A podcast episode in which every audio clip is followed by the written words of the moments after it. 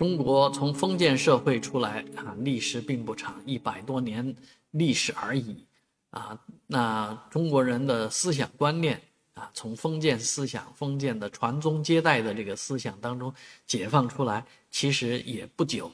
所以现在有一种说法，就是初代的丁克家族啊，现在已经七八十岁了啊，那他们的生活怎么样呢？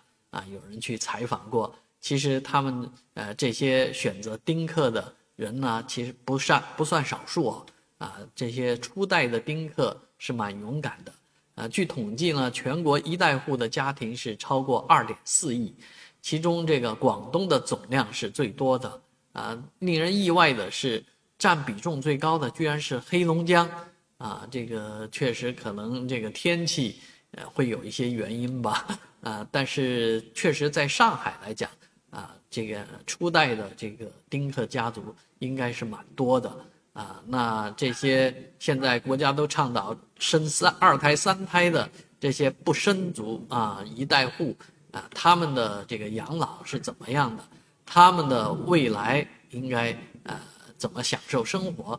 可能也是大家所关注的事情。通过这样的一个采访呢，啊，其实真的。啊，幸福与不幸福在于个人的选择。啊，其实只要善待每一天，啊，对于生活当中的把每一天过好，啊，丁克不丁克，啊，这个儿孙满堂不儿孙满堂，其实都是一样的。